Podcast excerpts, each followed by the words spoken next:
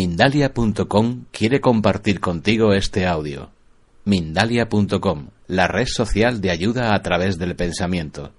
Entra en Mindalia.com y descubre cómo con tus pensamientos positivos puedes ayudar a miles de personas en todo el mundo, así como pedirles cualquier ayuda. Todo esto se debe a que nosotros construimos la realidad a través de esa, de máquina que es nuestro cerebro. Entonces, la percepción de lo que tenemos de nosotros mismos no es más que una intelectualización, un proceso mental, pero no tiene por qué obedecer a la verdadera realidad de la naturaleza del ser. ¿no? ¿Algún voluntario que lea eso? que las letras están escritas. La única cosa importante es que a primera y a última la primera y la última letra estén escritas en la correcta. El resto pueden estar totalmente mal. Y aún así se podrá leer sin problemas. Esto es porque no leemos cada letra por sí misma, sino la palabra como un Muy bien. ¿Cómo te llamas? Carmen no me ha hecho ni caso. Porque yo le he dicho lee eso y ella ha hecho una interpretación. ¿Veis lo que digo de, cómo el cerebro reconstruye la realidad y nos da una interpretación? El cerebro está hecho para darnos ese tipo de, soluciones a problemas, ¿no? Simplemente he dicho, lee esto, tendría que haber dicho esto, un estudio, ¿no? Directamente, sin que se lo diga nadie, su cerebro ya ha montado el puzzle de letras que hay ahí. Esa es la verdadera realidad como la entendemos, ¿no? Estamos siempre haciendo interpretaciones de la verdadera naturaleza de, las cosas. Por lo tanto, como sean las cosas, en realidad no las sabemos, son procesos mentales. Es nuestro cerebro el que nos dice esto es así, pero es así en realidad. Ahora vamos a ver que no.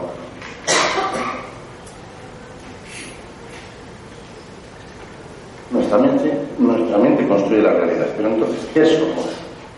Lo primero que tenemos que saber es que somos una energía, solo, única y exclusivamente energía.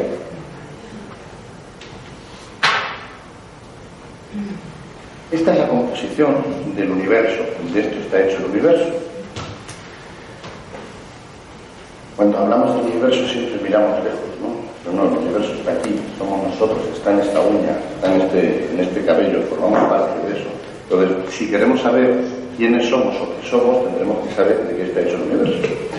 Y el universo resulta que la parte que está constituida por átomos, esto, estoy pisando todos los objetos materiales, me parece que el mundo está hecho de cosas así materiales, y el resto nos han contado que hay un vacío inmenso entre estrella y estrella, que no hay nada, pues resulta que todos los átomos del universo no llegan ni siquiera en lo que son estrellas y planetas y todo el polvo que haya por ahí al 0,4% del contenido del universo no llega ni al 0,4%. ¿Qué es el resto del universo? El resto es una materia oscura, que es el 22%, nadie la ha visto, nadie la ha capturado, no sabemos de qué está hecha, sabemos que existe por mediciones indirectas, pero no, no hemos podido analizarla todavía, y el 74% del universo está compuesto por una energía, lo que llamamos energía oscura, por lo mismo, oscura porque no la podemos ver, pero sí sabemos que altera el comportamiento del universo, de, los astros. Eh, esta es probablemente esta energía la que Einstein estaba buscando como constante cosmológica, para que tuviera sentido su visión sobre lo que es la física relativista, en lo que es la expansión del universo. Él decía que tendría que encontrarse una energía que estabilizaría el, flujo del universo, desde la gran expansión hasta otra contracción. Entonces esa energía oscura que nunca se había encontrado, ya sí sabemos que, existe, porque sabemos cómo deforma órbitas y cómo deforma la, luz en, su, viaje por el espacio, y es nada más y nada menos que el 74%.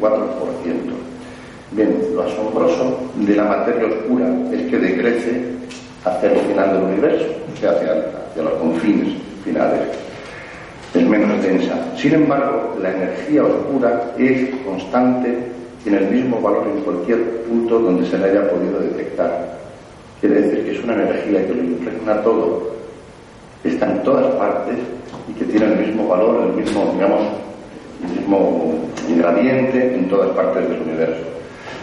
Eso lo hemos descubierto ahora, pero ya los Vedas hace 5 o 6 mil años sabían que el universo estaba totalmente impregnado de una energía, de un prana, una energía, un éter, ¿no? Ahora hemos tenido que construir enormes aceleradores de partículas para llegar a la misma conclusión que hace 6.000 años. Ellos tenían ventaja, ¿no? Alguien se lo dijo, lo sospecharon, lo vieron, o simplemente lo sentían. Ya nos hemos vuelto tan racionales que todo lo que no podemos medir con una balanza, con, ese sistema dimensional tan pobre que tenemos nosotros, pues la ciencia nos hemos acostumbrado a decir que no existe.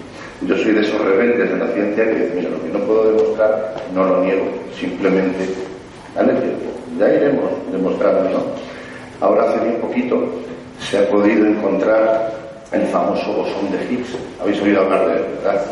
Uf, nos tenía locos, ¿no? El bosón de Higgs, porque había incluso controversias de que a ver si se va a encontrar el antibosón de Higgs. Y como es una, una partícula de antimateria, si se junta con materia, pues Ginebra hubiera desaparecido. Donde está el acelerador de partículas, ¿no? No ha pasado nada, se ha encontrado el bosón de Higgs, debía ser positivo la partícula, porque los de Ginebra, los suizos, siguen estando ahí.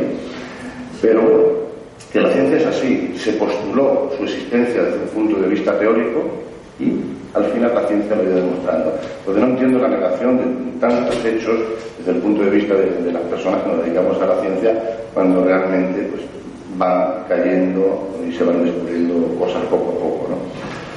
Bueno, pues ese bosón de Higgs es súper importante porque si todo es energía, al final porque existe la materia, porque existimos, porque tenemos carne y huesos, pues por ese bosón de Higgs. El bosón de Higgs es el que hace que la energía se pueda convertir en materia. Nos hace falta encontrar la partícula que genera energía, la convierte en materia. Por eso se llamaba bosón de Higgs la partícula de Dios, porque es la partícula que nos permite crear formas, estructuras, vida, materia en definitiva. ¿no? Bueno, pues ya se ha encontrado esa partícula y no ha ocurrido nada. De momento no sabemos qué hacer con ella, ni confinarla, ni guardarla, no, se vende en las ferreterías un, un, frasco de, bosones de Higgs porque quiero hacerlo. Es imposible, ¿no? Pero bueno, todo eso lo único que ha hecho ha sido complicarnos más todavía el panorama, porque en el comportamiento de la energía y de las partículas subatómicas, como ese bosón y otras muchísimas, eh, no obedecen a la física clásica, que es la que nosotros entendemos fácilmente, la física newtoniana, la de largo, ancho, alto y el tiempo, las cuatro dimensiones que nosotros podemos percibir con nuestro cerebro y con, digamos, nuestras manos, podemos percibir esos tres planos espaciales, más uno que es el tiempo. Pues las partículas subatómicas y la energía no se comportan según esos métodos, digamos, esa física cartesiana o newtoniana, sino que las partículas pueden estar en varios estados simultáneamente. O sea, yo puedo estar aquí y allí en dos sitios a la vez, las partículas lo pueden hacer. Pueden estar en dos estados completamente contrarios simultáneamente. Eso es lo que plantea la física cuántica, ¿no?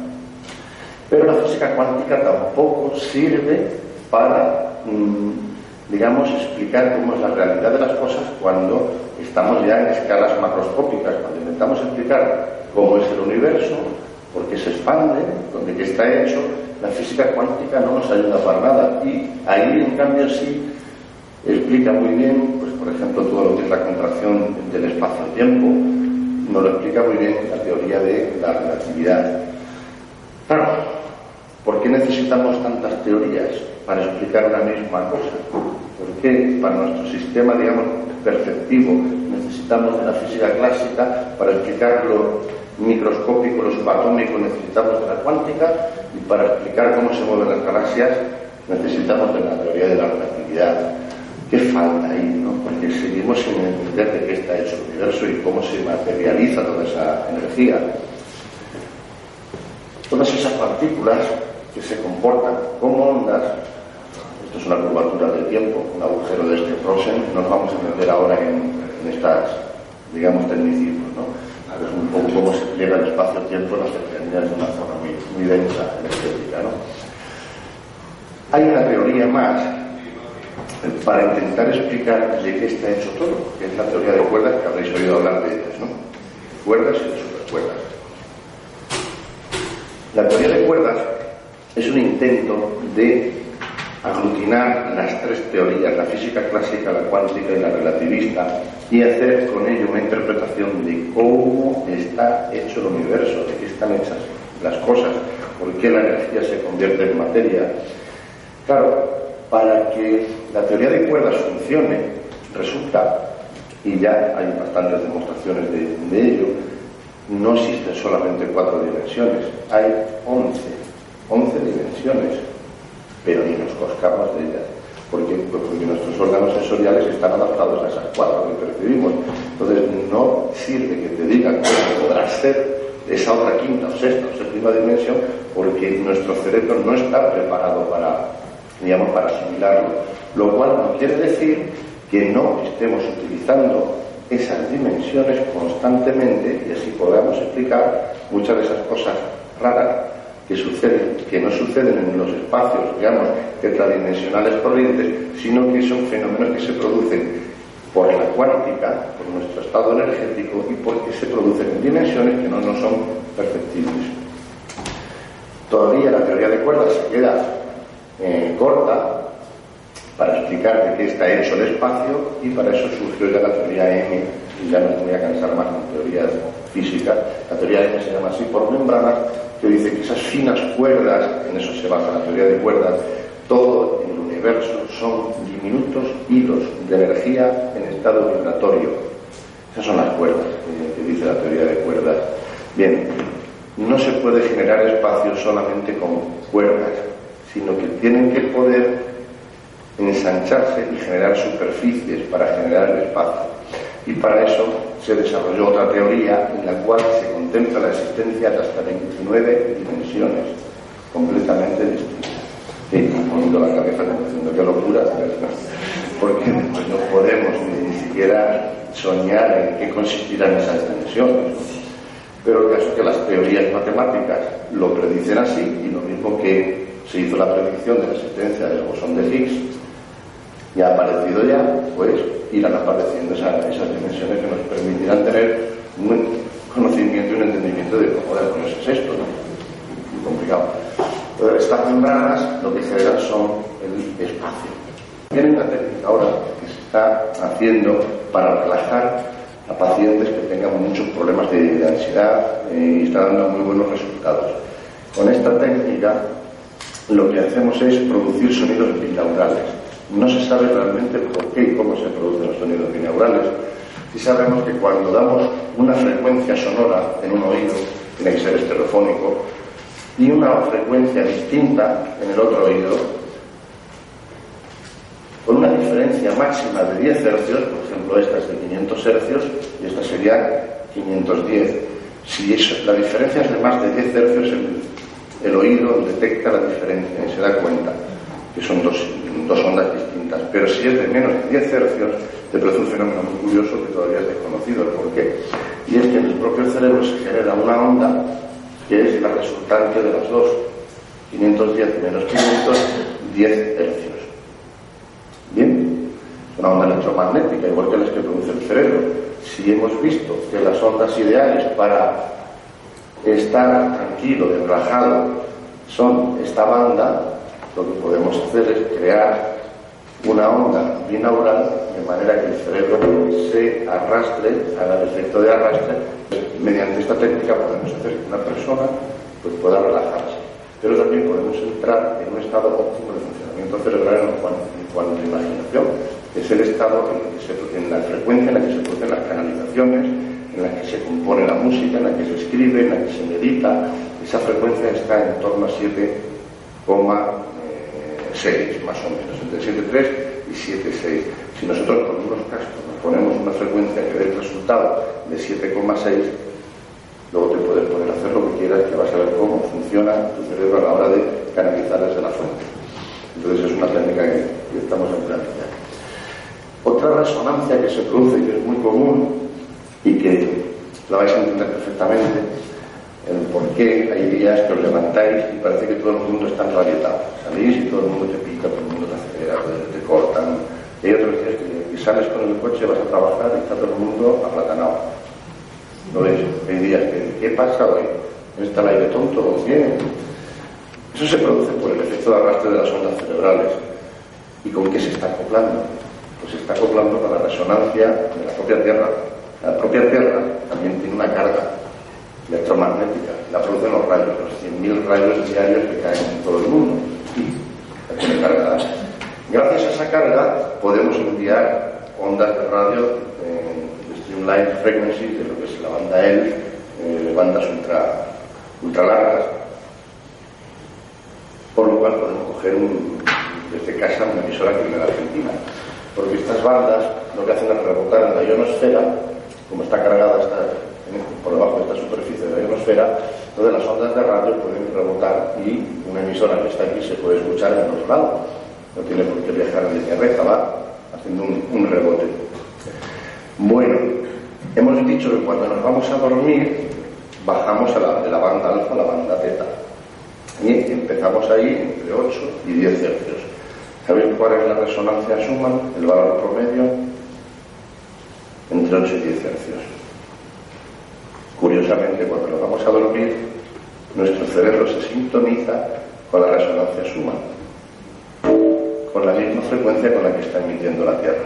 Entonces, digamos que es muy bonito, muy poético, es como decir, nos dejamos brazos ahí de, la madre tierra, nuestro cerebro se sincroniza con ese pulso de la tierra y ahí está cómodo, está como protegido, ¿no? así como si estuviera arrullando, ¿no? Porque es una frecuencia que la distingue perfectamente el tálamo, que es el generador de, frecuencias. Claro, cuando hay tormentas solares, la resonancia Schumann se cabrea también. ¿Por qué? Pues porque vienen radiaciones del Sol y puede hacer que aumente el valor de la resonancia Schumann, con lo cual como nuestro cerebro se acopla también con ello, nos irrita. Son esos días en que nos levantamos crispados y todo el mundo te molesta, que te, atosiga con el coche, ¿verdad?